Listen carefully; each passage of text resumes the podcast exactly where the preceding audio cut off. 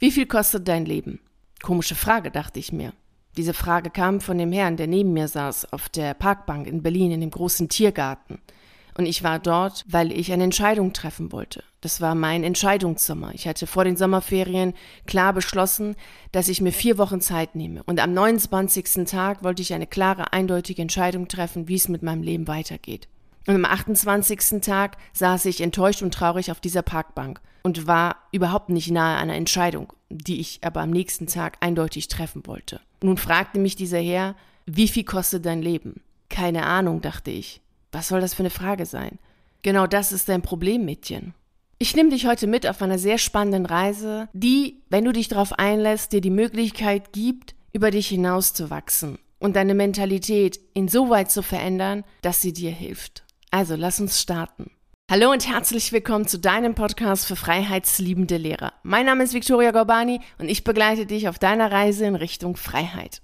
Ich hatte schon viele Male vor den Sommerferien die Entscheidung getroffen, so, das ist jetzt mein Sommer, das ist so mein Entscheidungssommer und ich werde jetzt hier Entscheidungsreisen machen und ich werde auf jeden Fall danach eine Entscheidung treffen. Und ich habe es dann nicht gemacht also zumindest habe ich die Reisen gemacht und ich habe auch nachgedacht und nachgedacht und überlegt, aber eine klare, eindeutige Entscheidung, wie es weitergehen soll mit meinem Leben, traf ich dann doch nicht. Ich ging einfach wieder zurück, war wieder an der Schule und alles war wieder wie vorher. Oder ich hatte die Schule gewechselt und dann war wieder, zwar nicht alles wie vorher, aber doch die grundlegenden Sachen waren dann doch schon wieder wie vorher.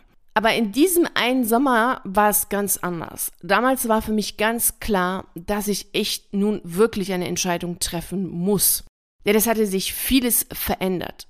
Und da entstand in mir das, was Marie von Ebben-Eschenbach so schön auf den Punkt bringt. Zwischen Können und Tun liegt ein Meer und auf seinem Grunde gar oft die gescheiterte Willenskraft.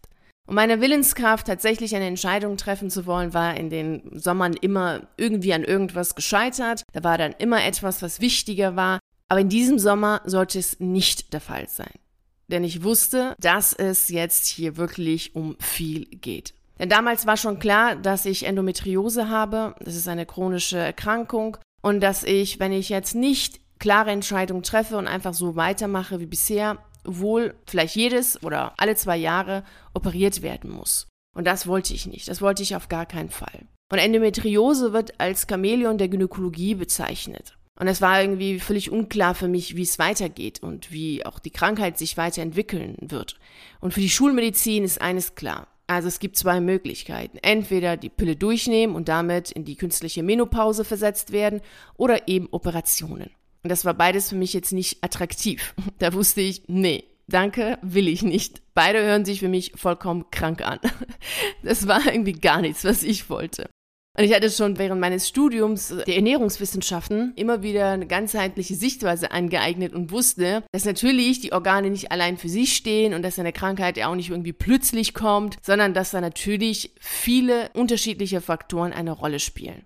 Natürlich spielt auch der Beruf eine wesentliche Rolle. Ich meine, schließlich verbringen wir alle die meiste Zeit mit unserer Arbeit oder bei der Arbeit, sind irgendwie damit beschäftigt, involviert in diesem Tun rundherum um die Arbeit. Und als Lehrer sowieso, da gibt es ja gar nicht richtig so ein Feierabend, gibt es da nicht. Das ist einfach immer Lehrer. Tatsächlich, in diesem Fall stimmt es tatsächlich. Man ist immer Lehrer, wenn man Lehrer ist. Da gibt es irgendwie nicht so richtig die Möglichkeit, sich komplett rauszuziehen. Und da war es für mich klar, also natürlich hat der Beruf auch was damit zu tun und OPs und Pille ist einfach nicht mein Fall. Und da habe ich echt lange dann überlegt, so was mache ich und da war für mich klar, okay, diese Sommerferien sind ganz klar nur dafür geeignet, um klare Entscheidungen zu treffen. Also mache ich sie zu meinem Entscheidungssommer und lege los. Also da hatte ich mir vorgenommen, ganz klar, 28 Tage sollten es sein. Am 29. Tag wird eine klare, eindeutige Entscheidung getroffen, wie es mit meinem Leben weitergehen soll. Und während der Zeit hörte ich natürlich von allen, bah, du willst kündigen, du bist doch völlig bescheuert, das kann man doch nicht machen und hey, geh doch in die Dienstunfähigkeit und dann kannst du doch vorzeitig in den Ruhestand versetzt werden. Du bist doch sowieso schon krank und du kannst doch jetzt nicht rausgehen mit so einer chronischen Krankheit, bist du verrückt geworden, das geht doch gar nicht. Und natürlich waren auch in mir selbst so Sachen wie, hm, naja, was ist, wenn ich dann weiterhin so Schmerzen habe und irgendwie gar nicht arbeiten kann? Was mache ich dann?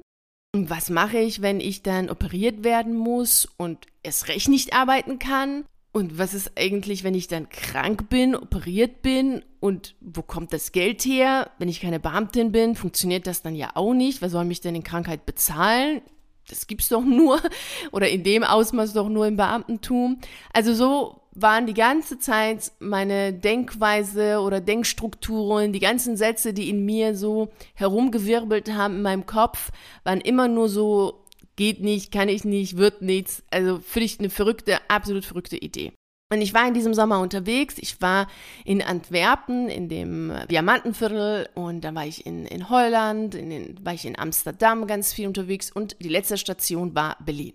Und da saß ich dann an diesem 28. Tag, also der letzte Tag, da saß ich dann enttäuscht und traurig auf dieser Parkbank und dachte mir, oh mein Gott, das wird echt gar nichts. Also was mache ich jetzt nun? Morgen ist der Tag. Morgen habe ich mir selbst versprochen, eine klare, eindeutige Entscheidung zu treffen. Und nun sitze ich hier und hab, bin echt weit weg von einer Entscheidung, außer das, was ich ja schon eh weiß. Hm, also weitermachen so wie bisher will ich nicht. Und auf Ärzte habe ich absolut überhaupt gar keine Lust. Ich möchte überhaupt nicht jetzt hier anfangen, von Arzt zu Arzt zu gehen und äh, irgendwelche Gutachten und Krankschreibungen zu haben. Das kann einfach nicht mein Leben sein. Aber kündigen, das geht ja auch nun auch nicht. Das ist doch irgendwie viel zu krass. Nein, nein. Und so, während ich da überlegte, kam dieser ältere Herr, saß da, der, der setzte sich dann zu mir, erzählte von sich und dann erzählte ich von mir. Ich hatte ja eh nichts mehr zu verlieren und so erzählten wir uns gegenseitig und er war 92 damals und hatte echt sehr viele spannende Geschichten zu erzählen. Kannst dir ja vorstellen, 92 Jahre, das ist schon, ja, das ist schon ein Leben. Und er erzählte, erzählte und irgendwann sagte er zu mir, sag mal Mädchen, also deine Mentalität da ist echt zum Weglaufen. Also, wenn ich so denken würde wie du, wäre ich ja schon mit 20 tot. Ja, er hat schon wirklich sehr klare Worte gesprochen an dem Nachmittag. Und ich sagte dann, ja, das geht ja nicht, was, was, was, wie soll es denn funktionieren? Was ist mit dem Geld? Was ist mit den Sicherheiten? Ich kann doch nicht einfach so kündigen und gehen. Ja, klar weiß ich, dass mir der Lehrerberuf nicht passt und das ganze System einfach nicht meins ist. Aber das geht doch nicht. Kennst du sicherlich auch diese Gedanken. Dieses, ja, ich kann doch nicht mit meinen Fähigkeiten Geld verdienen. Ja, wer wird mir denn schon dafür jetzt Geld zahlen wollen? Ja, das geht ja nicht. Und ich kann das doch nicht tun. So etwas macht man doch gar nicht. Also, es bringt doch gar kein Geld. Und ach, ich erreiche doch meine Ziele ja eh nicht. Denn, ach, das haben mir schon meine Eltern immer als Kind schon gesagt, dass das nichts wird mit mir. Oder dass meine Eltern ja auch schon alle sicher waren und auch schon vorsichtig waren. Und ja, das funktioniert einfach nicht. Also du kennst diese Denkweise, diese Strukturen, diese Sätze, die so logisch klingen und die auch so klar sind und auch viele andere sie dann auch bestätigen, weil es dann auch deren Mentalität ist. Und das ist aber im Grunde genommen nichts anderes ist, außer sich selber nochmal zu sagen, ja, geht nicht. Übrigens, Mentalität kommt aus dem Lateinischen mens und heißt den Geist betreffende. Das heißt, wir sprechen jetzt hier, wenn, wenn wir über Mentalität sprechen, über die persönlichen Denk- und Verhaltensmuster einer Person. Also wie du denkst. Und die Art, wie ich damals gedacht habe, war genau das, was ich auch jetzt hier tagtäglich erlebe, was auch nachvollziehbar ist. Denn es ist ja auch so ein Verhalten von geht nicht, kann ich nicht, funktioniert nicht, ist ja in der Schulwelt sehr stark verhaftet. Was man in der freien Wirtschaft nicht ganz so sieht, weil da natürlich der Wunsch ist, weiterzukommen, sich weiterzuentwickeln, was natürlich so im Beamtentum gar nicht der Fall ist und auch nicht in dem Lehrerberuf nicht der Fall ist an sich, weil es hier um ganz andere Sachen geht, nämlich funktionieren, abarbeiten, am Laufen halten, verwalten. Das sind eigentlich so eher die Begriffe und weniger kreieren, schaffen und Ideen haben, gestalten, kreativ sein. Das ist jetzt nicht unbedingt das, was im Vordergrund steht oder nicht abverlangt wird. Und demnach entsteht natürlich diese Mentalität des Stillstandes, des Zementieren von dem, was ist. Und geht nicht, kann ich nicht, funktioniert nicht, ist da natürlich sehr oft zu hören im Lehrerzimmer. Also ich habe es im Lehrerzimmer mehr und öfter gehört als je zuvor. Und ich habe ja schon vor meinem Lehrerdasein in der freien Wirtschaft gearbeitet und in der Selbstständigkeit gibt es solche Sätze ja sowieso nicht im besten Fall. Und wenn man sie hat, dieses geht nicht, kann ich nicht, mache ich nicht, dann zeigt sich das ja sehr schnell wirtschaftlich ganz klar in den Finanzen. Und dann weiß man, okay, die Mentalität passt nicht. Entweder ist die Selbstständigkeit nicht das Richtige oder neue Mentalität, damit es dann funktioniert, damit man sagt, kann ich, funktioniert, mache ich, werde ich, unmöglich, gibt's nicht. Und das ist natürlich so eine Haltung, die ich zu dem Zeitpunkt in keinster Weise hatte. Also da war ich sehr, sehr, sehr weit weg von dieser Haltung. Und das hat dann natürlich dieser ältere Herr, Herbert hieß er, auch bemerkt. Und er sagte, ey Mädchen, das geht gar nicht. Und machte mir dann auch klar, dass diese Denkweise, die ich da habe, im Grunde genommen deutliche Zeichen dafür sind, dass ich mich selbst komplett hindere. Denn worum geht es eigentlich bei solchen Denkweisen? Es geht darum, dass wir natürlich denken, ach, dieses ist ja ganz kultiviert und es ist so realistisch, es, es hat Fakten. Und wenn wir dann irgendwie als intellektuell bezeichnet werden wollen, dann ist es immer ganz gut, eher pessimistisch zu sein, eher eben negativ zu denken, weil negativ zu denken ist ja realistisch, also eher denken geht nicht, kann ich nicht, funktioniert nicht, Geld verdienen, das kann ich sowieso nicht, verkaufen konnte ich noch nie. Und ja, meine Eltern haben schon gesagt, dass ich es nicht kann. Und dann werden sie ja wohl schon wissen, dass es schon richtig ist.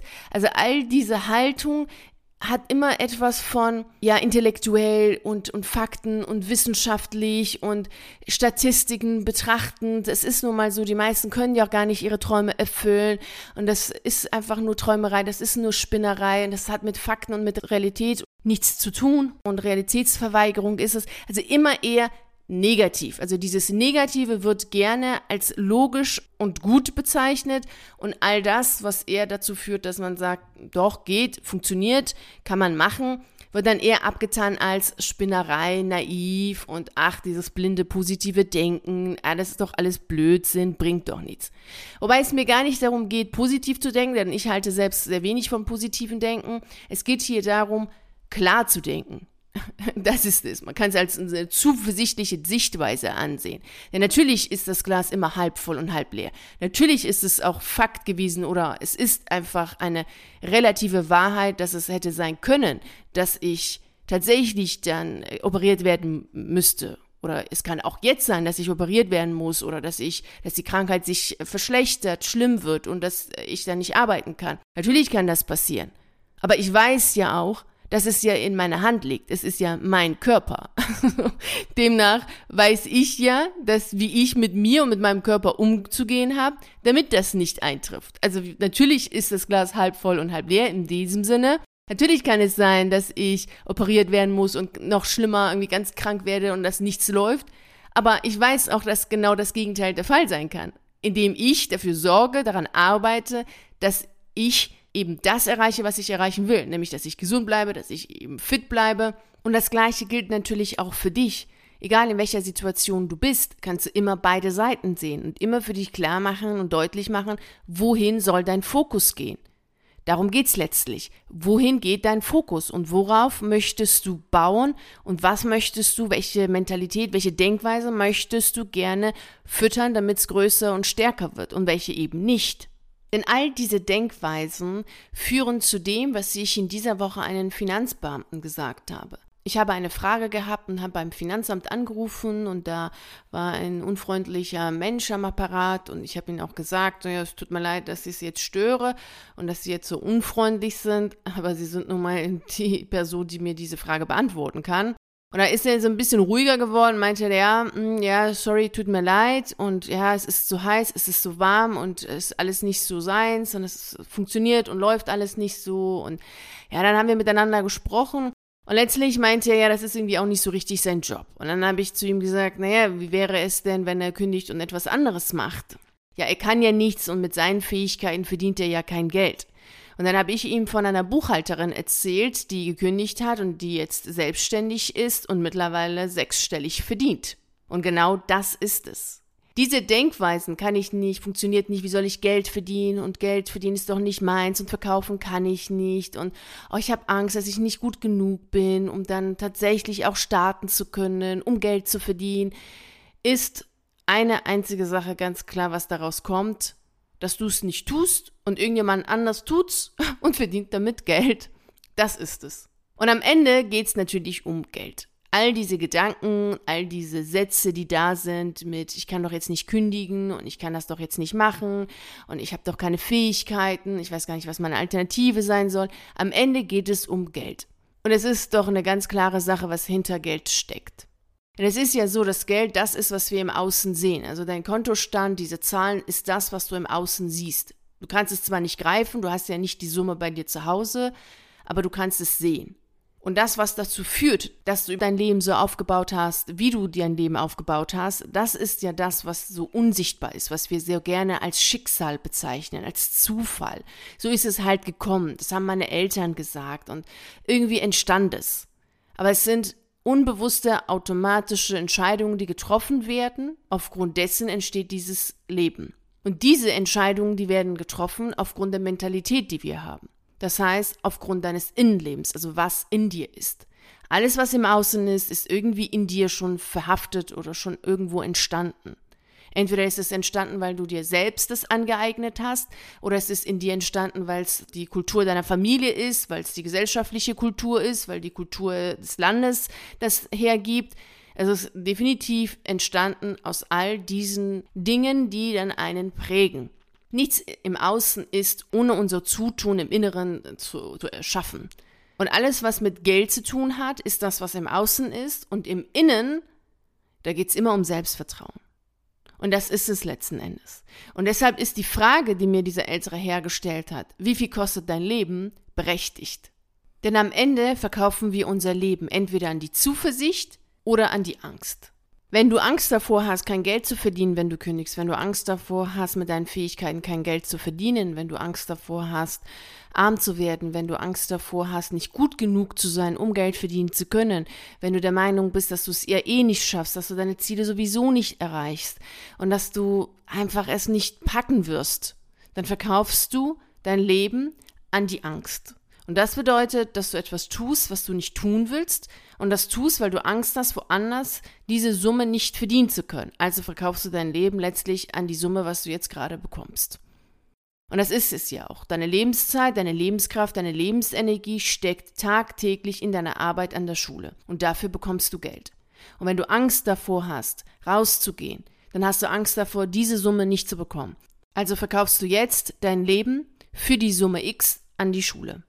Und das ist das, was mir deutlich geworden ist bei diesem Gespräch damals mit diesem älteren Herrn, mit Herbert, der 92 Jahre alt war. Und der mir deutlich gemacht hat, dass meine Mentalität es ist, die nicht mir hilft, das tun zu können und das tun zu wollen, was ich tun möchte. Was so logisch und so klar war. Ich habe nur zwei Sätze sagen müssen, da wusste er schon Bescheid, was eigentlich die passende und richtige Entscheidung für mich damals war. Und es ist auch bei dir so, dass du ganz genau weißt, was für dich die richtige und passende Entscheidung ist.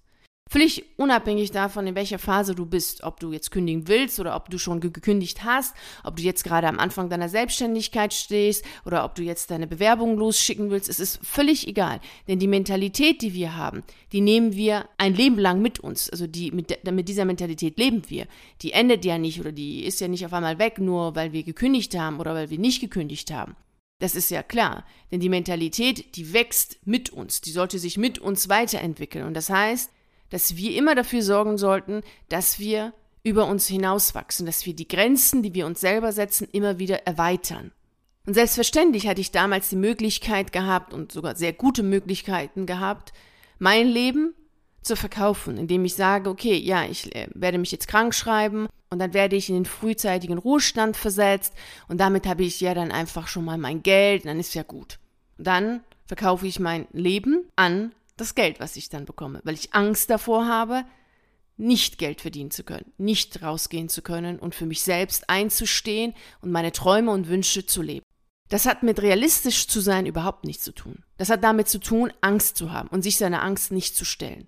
Denn es kostet Mut und das erlebe ich auch tagtäglich. Es kostet Mut, offen und ehrlich zu sagen, davor habe ich Angst. Ich habe Angst vor meiner eigenen Unzulänglichkeit, die sicherlich nicht wahr ist und die sicherlich nicht stimmt, aber ich fühle mich so, als wenn ich unfähig wäre. Das kostet unglaublich viel Mut.